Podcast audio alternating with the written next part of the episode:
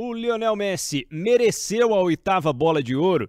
Por que, que teve polêmica na premiação esse ano e quais foram as outras edições também marcadas por discussões desse tipo? O Rotas da Bola te conta. Tudo sobre futebol internacional. Rotas da Bola.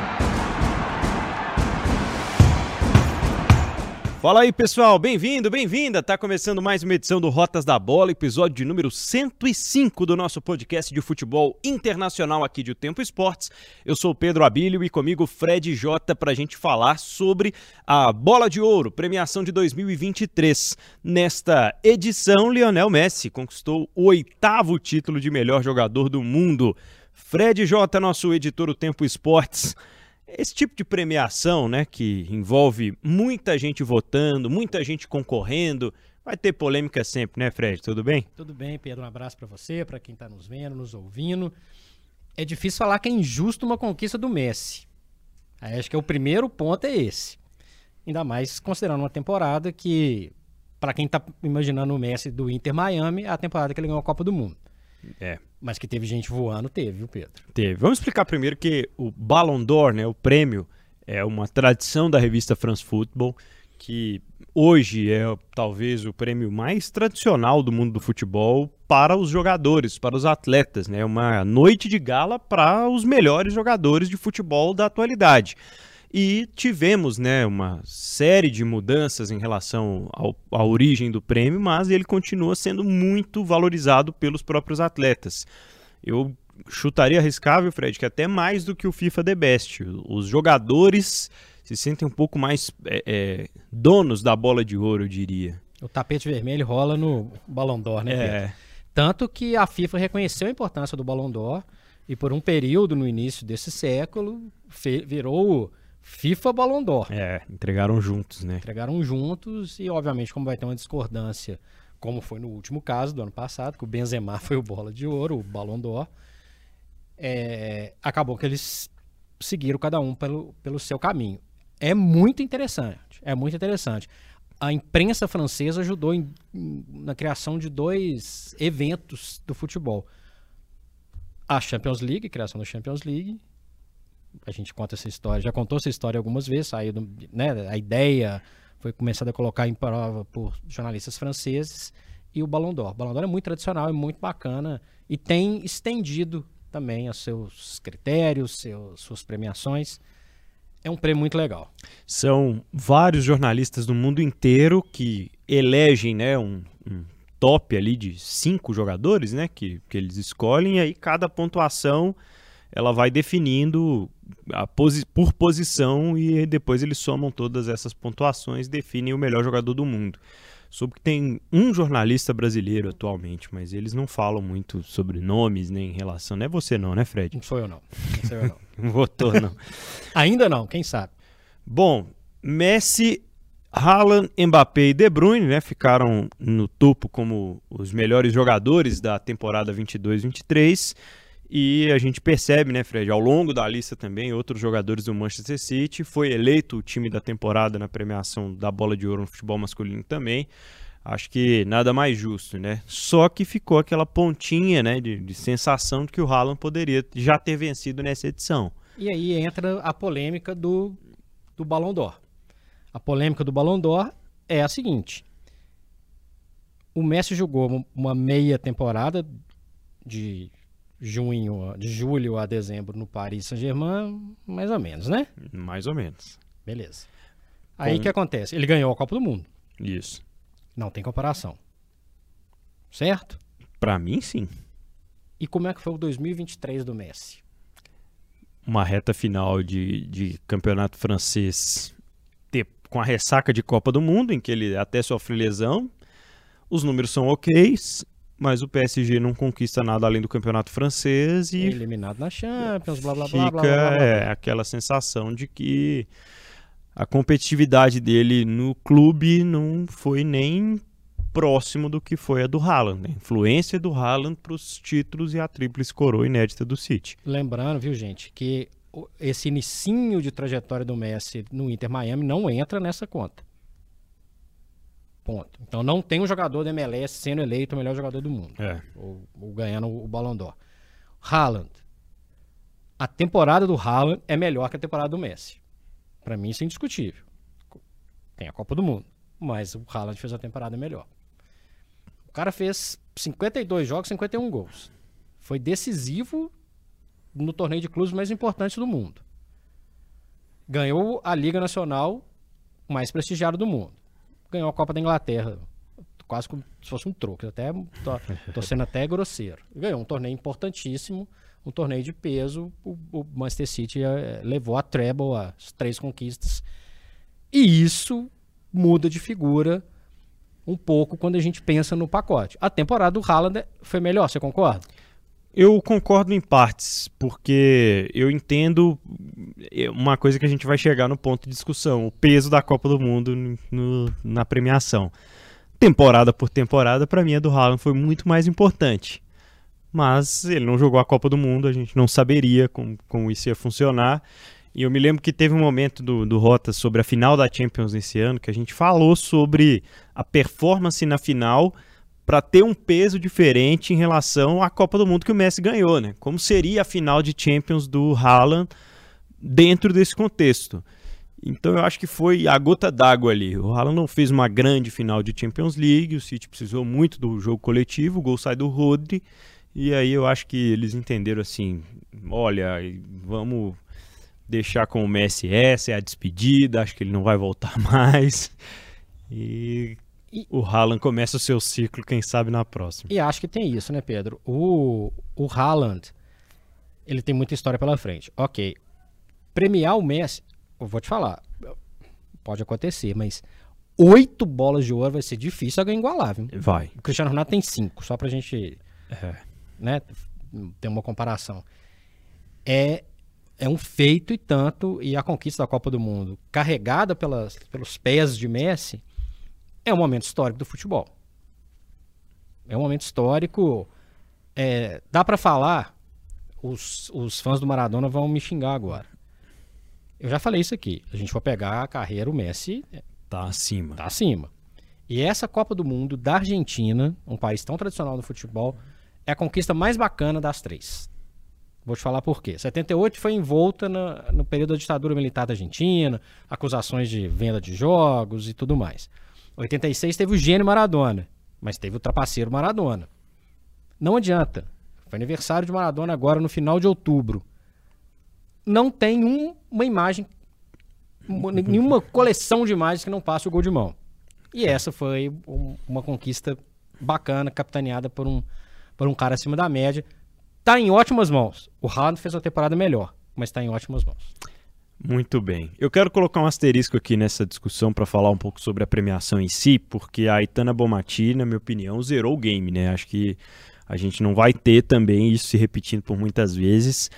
A mesma pessoa conquistar a Champions League, a Copa do Mundo, ser protagonista nas duas e conquistar todos os prêmios individuais. A Itana Bomati foi unanimidade no futebol feminino na temporada e acho que é, com o equilíbrio, com o investimento, com a sensação de que a gente está é, passando cada vez mais ano a ano a ter mais concorrentes, a ter mais jogadoras disputando esse topo, vai ser difícil alguém repetir esse feito, contando com o equilíbrio que a própria Copa do Mundo tem também, né? Porque a gente imaginava que a Espanha fosse depender muito mais de uma jogadora que passou basicamente toda a Copa lesionada, a Alexa Putelhas, e não, não foi tudo aquilo né, que a gente esperava em relação a outras possíveis candidatas né, a conquistar a Copa do Mundo com o protagonismo que a Bomati teve. E sobre os brasileiros, né, a gente ainda vai discutir um pouco em relação a isso. O Vini Júnior em oitavo, aliás, em sexto no masculino, né? Oitavo foi no ano passado, então ele sobe duas posições no ranking. A Debinha foi a única brasileira no top 30 das mulheres na 28 oitava posição. Teve um momento muito interessante também que foi a premiação do Vinícius Júnior ao Prêmio Sócrates, segunda vez que o Prêmio Sócrates é entregue aos jogadores que mais fazem é, ações sociais e caridade. Né? O Vini tem um projeto muito legal no Rio de Janeiro para as crianças que vêm da favela, como ele veio e fez questão de falar sobre isso, e principalmente falar sobre toda a luta que ele tem cravado contra o racismo e ganhar o apoio de uma figura tão importante como o Drogba, que foi o apresentador do Ballon d'Or numa desenvoltura impressionante. Quando o Mbappé foi pro palco, ele ainda fez questão de contar a história, né, de que o Mbappé era uma criancinha, viraram para ele que, pô, tem uma criança querendo tirar foto com você. Aí o Chelsea perde o jogo, ele sai bravo do estádio e não tira foto com aquela criança, e a criança era o Mbappé. E aí o Mbappé confirmou a história, os dois fizeram uma selfie lá no palco, foi um momento muito interessante. Achei bem legal que o Drogba tivesse lá, porque eu toda a vida queria ter visto o Drogba subir naquele palco algumas vezes no, no top 3. Eu fi, fiquei com essa sensação de que ele merecia em alguns momentos, viu, Fred? Demais. Aliás, esse podcast, videocast, é fã de Didier Drogba. Muito. Isso aí já tá, né? E nisso a gente assina embaixo, nós dois, né? A gente não concorda em tudo, não, mas o, o, o Drogba é um desses jogadores fantásticos, fantásticos, do, que mereceriam ter uma, uma bolinha de ouro. Que é uma dessas discussões que a gente vai ter ainda. Só fazer uma outra menção aqui também. Messi e Bonatti, parabéns para a canteira do Barcelona. É verdade. Parabéns para é, La Masia, né? Enfim. Lembrando que, para a gente passar rapidinho também, dá para falar que a, a, temporada do de Bull Martinez é a melhor? A Copa do Mundo também fez diferença, na minha opinião. Inclusive, tem um, um murmurinho de vaia, né? Quando ele vai pro palco, o Drogba chega a pedir respeito pra plateia e tal. Pelo menos não fez nada com o troféu, né? não, dessa vez não. Dessa vez não. não. Teve, não. Então ele fica, ele fica com o troféu Yashin. Tá, ele, talvez ele fez a defesa da temporada no final da Copa do Mundo com a perna. É, uma defesa impressionante. né? Impressionante a defesa. Mas é, o Ederson salvou. Eu vou entrar no mesmo debate, né? Uhum. O Ederson salvou a, a, Champions League também, com defesas impressionantes. O troféu Copa para o melhor sub-21 e, na minha opinião, hoje o melhor jogador do mundo, Jude Bellingham. Para mim, indiscutível. O Bellingham vai estar tá nesse, nesse tapete vermelho na próxima. Vai. Hein? A não ser que aconteça uma coisa muito fora do normal. E a gente percebe quando a, o sistema está também projetando o, o, holofote que o Bellingham teve, acho que alguns dos premiados do top 4 não tiveram ao longo da cerimônia. Assim. Ele foi uma das grandes estrelas presentes na, na gala do, do Bola de Ouro esse ano. E o fator Real Madrid. O fator Real Madrid faz é, diferença. Verdade. Além do. Né, é, passa dia, pa, é, vai dia, volta dia, o cara é, bate um recorde do Zidane, um do Cristiano Ronaldo, faz dois gols num clássico em Barcelona, vira o jogo, 2x1 um pro, pro, pro, Real Madrid. E tá jogando muita bola mesmo. Verdade. É, essa, das, essa, de todos que a gente falou até aqui, entre, entre os homens, para mim, a única que é completamente indiscutível. É, Exceção ao Troféu Sócrates, que é outra história e tal, e também tá em ótimas mãos. É, com certeza. E o Gerd Miller, né, que ficou com o Haaland pela artilharia da, da temporada. Acho bem legal que os troféus agora têm esse, esses nomes, né, de grandes nomes aí da história do futebol. E um último parênteses em relação à cerimônia, a presença do Luva de Pedreiro, que me chamou muita atenção pelo fato de que nós temos muitos influenciadores maiores que o Luva de Pedreiro no Brasil que poderiam estar na cerimônia e não tem o mesmo reconhecimento e carisma com os jogadores que o Luva de Pedreiro atingiu, né?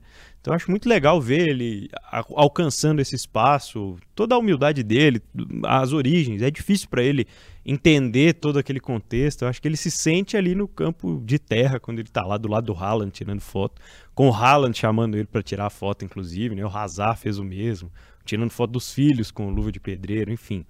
Algumas é, situações de internet que me deixam chateado é ver o, o hate que tem em cima do, de tudo que o Luva de Pedreiro faz ou representa no meio dos jogadores do futebol internacional também. Você pode gostar ou não, é, é outra história. Faz parte, né? Mas eu acho que dentre muitos, ele foi o único convidado, então é, é algo a ser respeitado também. Agora, eu aposto que muita gente palpitou errado sobre o melhor da temporada, o melhor do mundo aí do, da bola de ouro, viu? Se a KTO tiver lá uma, uma, um palpite com relação ao melhor do mundo, eu mesmo teria errado, viu, Fred? Porque nos, nos dias que antecedem a premiação, começa a se ventilar muito nome, você já fica sabendo antes quem vai ser o melhor do mundo, né?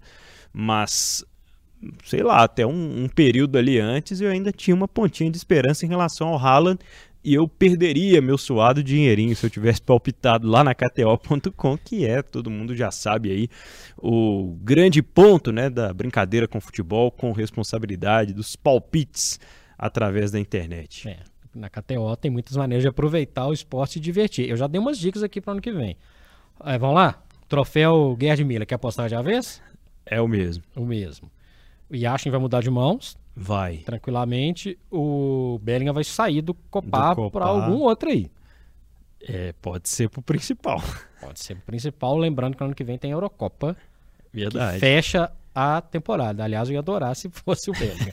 é... Ô, gente, sempre brincando com um jeito muito responsável, tá? Se você tem mais de 18 anos, entra na KTO, faça o cadastro, porque lá é onde a diversão acontece.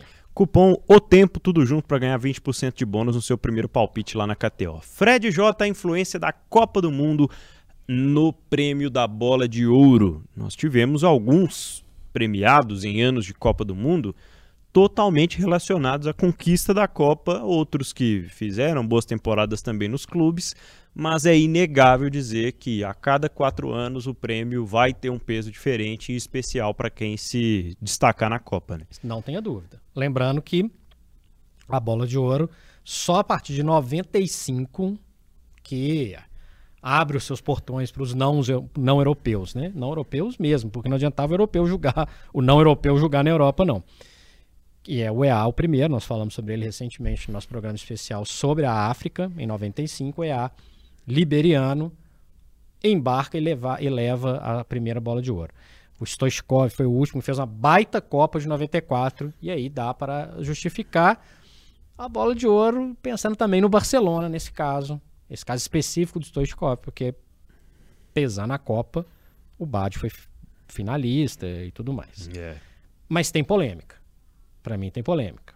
E aí tem um pouquinho também do marketing da coisa. O que, que o Cristiano Ronaldo fez na Copa de 2014, Pedro? Hum, para mim, nada. Para é. mim, nada. Portugal foi eliminado na fase de grupos, decepcionou no Brasil. Pois é. Ele é o bola de ouro 2014. O Messi em 2010. A Copa do Mundo não pode ter tido peso nenhum sobre a bola de ouro, que inclusive estamos falando de duas edições entregues em conjunto, pela FIFA e pela France Football. Para mim, são duas edições mais contestadas da história aí, essas duas. Por mais que 2010 a gente tenha é, grandes times e grandes seleções marcadas pelo coletivo, né? A Holanda do Schneider, é, a Espanha campeã, que inclusive emenda uma sequência de Eurocopa com Copa do Mundo impressionante numa geração liderada, né, por Xavi Iniesta, e dá para estar inúmeros outros ao lado deles. Mas esses dois talvez tivessem que ter uma bola de ouro na prateleira.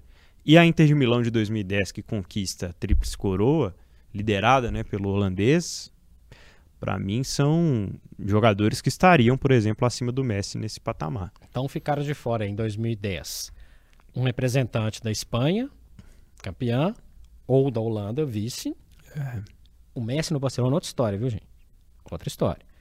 Em 2014, a Alemanha talvez faz a maior semifinal da história, faz o 7x1 no Brasil, mas não tinha ninguém. Porque as bolas de ouro do Messi 2009 e 2011 são incontestáveis, né? O Messi foi o grande jogador dessas duas temporadas, mas para mim 9 e 10 não foi. Né? Inclusive o Barcelona não ganha a Champions League em é. 2010. Enfim, é, essa discussão ela, ela vale, é, uma, é, quase uma discussão de boteco, é. né? Porque a, a bola tá lá na, na lá no, no, na galeria do Messi, a outra na galeria do Cristiano Ronaldo, mas, mas a gente fica sempre pensando também no lado mercadológico da coisa. Uhum. Até o Ballon d'Or se rendeu a isso. Lembrando que 2022 foi o Benzema, a Copa vem depois. É. A Copa vem depois, ao contrário dessas outras. É, o Benzema não joga a Copa, talvez a história poderia ter sido outra, não teria o Messi, a gente está falando do Benzema, campeão do mundo e tudo mais. Então o Cristiano Ronaldo e Messi, além do fator é, midiático, teve o fator Real Madrid e Barcelona, que pesa muito. Voltando no tempo, Karim Benzema, 2022, Real Madrid. Modric, 2018, não é campeão do mundo, mas joga no Real Madrid. Cristiano Ronaldo, 2014, Real Madrid. É. Messi, 2010, Barcelona. Canavaro, 2006, ótima Copa, linda, já tinha sido contratado pelo Real Madrid. Ronaldo Fenômeno, 2002, jogador do Real Madrid. Não na Copa do Mundo, mas depois da Copa do Mundo. Tem um peso. Tem um peso, como as duas instituições. É, e Por isso que Jude Bellingham pode começar a preparar o seu terninho, Pedro. Aliás, calça horrorosa, hein, Bellingham, que você escolheu para ir na bola de ouro em 2023. Muito bem. É, eu ia falar em relação ao Modric, né, que ele teve um, grande peso, uma grande influência em relação ao Real Madrid, mas foi a Copa do Mundo que pesou também, né? Acho que a Copa do Mundo de 2018 o diferencia de quem estava do lado dele no Real Madrid, né?